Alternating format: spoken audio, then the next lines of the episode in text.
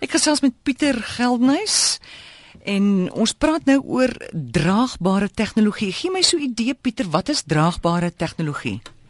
Môre is 'n moeilike vraag. In die Engelse woord is uh, wearable computing. Ehm um, maar ons sukkel om Afrikaanse vertaling daarvoor te kry. Maar wat draagbare tegnologie eintlik maar is, is dat dit 'n rekenaar vermoë aan jou gee terwyl jy rondbeweeg. Uh so die verwerkingsvermoë van 'n rekenaar. Dit beteken jy kan uh, toegang tot die internet kry deur 'n bril wat jy dra. So jy kan dan skerms van die internet op jou bril geprojekteer hê of jy kan dit as 'n horlosie op jou arm dra. So asof uh, selfoon nie goed genoeg is nie, lyk dit vir my as daar as daar 'n groot beweging is om dan uh, die internet en ons koppeling na die internet baie makliker te maak via byvoorbeeld 'n paar oorfone, 'n paar brille of selfs 'n horlosie. En Google het al vir die laaste jaar uh, 'n baie groot projek met die naam Google Glass of Project Glass waar hulle juis hierdie realiteit probeer vestig. Is dit al in Suid-Afrika hierdie Google bril?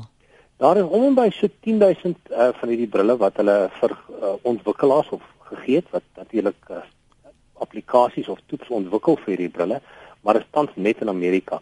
En uh, die 10000 brille is al uitgedeel en mense is hard besig om nuwe toeps te skryf daarvoor.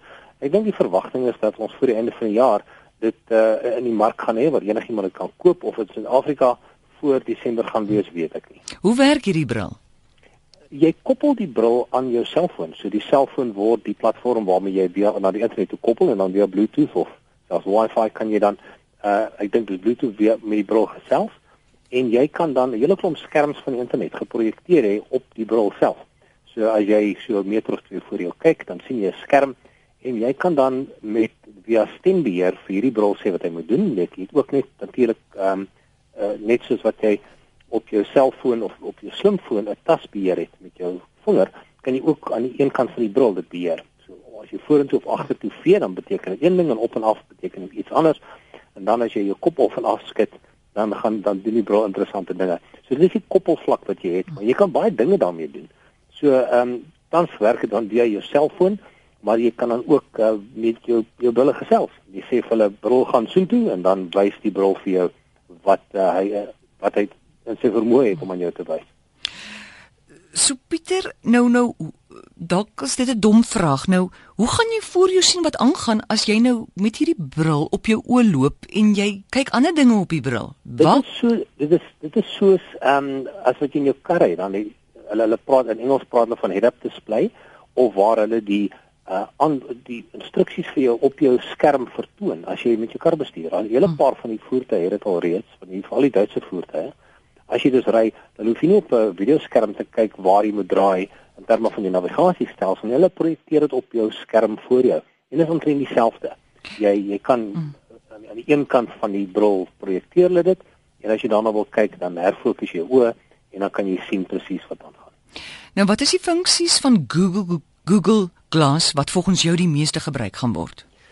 Dat is 'n hele paar funksies. Ehm um, jy kan byvoorbeeld natuurlik oproepe ontvang, jy kan oproepe neem, jy kan selfs e-pos dikteer. Ehm um, jy kan dit wat jy sien voor jou onmiddellik afneem. Jy kan sê neem 'n foto en stuur dit vir hierdie persoon of jy kan sê neem 'n video mm. en um, stuur dit vir 'n persoon. Uh, ek dink die elemente wat die meeste gebruik gaan word, gaan maar navigasie wees.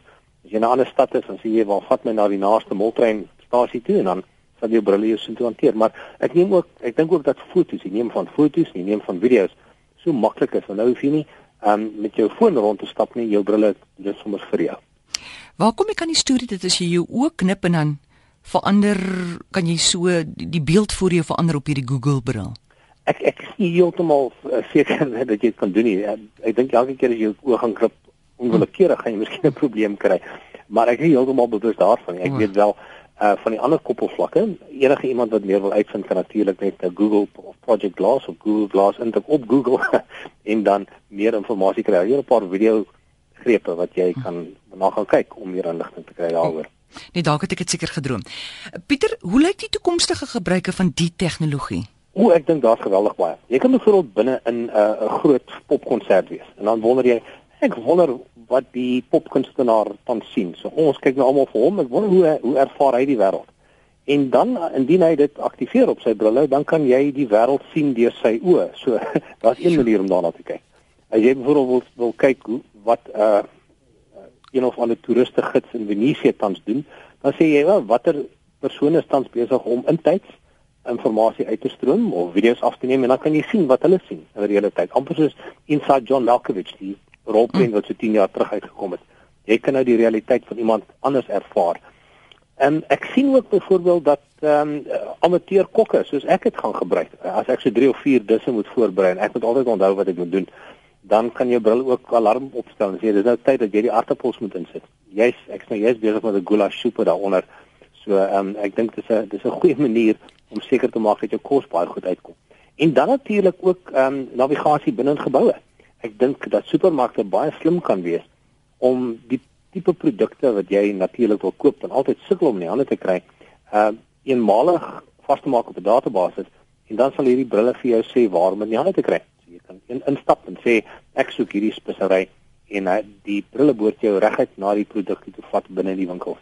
So ek dink daar's 'n geweldige klomp nuwe dinge wat ons nog nie eens aan gedink het nie wat hierdie brille ehm um, baie makliker gaan maak om te ervaar. Hoe suksesvol dink jy gaan dit wees? daar's daar's 'n verdeelde opinie. Party mense sê dis die Apple Newton, uh nou die Apple Newton het omtrent so 15 jaar 18 jaar terug uitgekom en wat deur 'n paar mense aanvaar, maar het nie werklik die die inslag gekry in die mark nie. Um ek dink daar's 10% van die mense wat mal genoeg gaan wees of laf genoeg gaan wees om hierdie brille aan te staf en en dit net vir die uh, ervaring te kry of die brille heeltemal vir die normale man op straat 'n verandering gaan wees soos wat selfone is. Ek nie ek is nie 100% seker in die huidige konteks maar dat dit interessant gaan wees en dat daar 'n paar mense is wat dit definitief gaan koop dis ook 'n feit.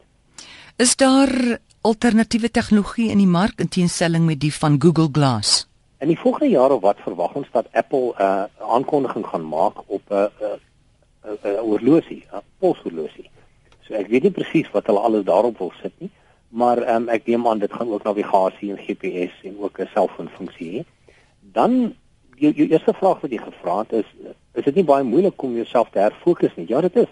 Jy gaan die hele tyd moet jou oë herfokus mm. na wat op jou skerm is en die oomblik as jy verder kyk, dan is dit die voor jou uit fokus uit. En ek weet nie hoeveel mense voor karre en busse en so voort gaan instap met hierdie brille op nie. Daar is 'n ander maatskappy wat tans vir die Amerikaanse militêre uh, industrie werk doen, 'n maatskappy naam iOptic. En dit is 'n kombinasie van 'n kontaklens en 'n bril. En wat die bril dan doen is dit projekteer die beeld op die rand van jou van die iris en dit beteken dat al onafhanklik waarna jy kyk, jy kan in die verte kyk of jy kan naby jou kyk, die teks of die beeld wat op die oog geprojekteer word, is altyd in fokus. So dis 'n baie interessante ene, maar ek dink nie dit gaan kommersieel beskikbaar wees in die volgende paar jaar nie. En dis interessant. Dankie Pieter en uh, ek hoop jou krag daar in die Kaap sal gou aangaan. Wel, ek dink nie almal het dieselfde probleme nie. Ek dink dit is net my probleem, maar baie dankie daarvoor. Ons waardeer dit. Sterkte. Lekker dag tot sien. Dis Pieter Geldnys en ons het gesels oor draagbare tegnologie.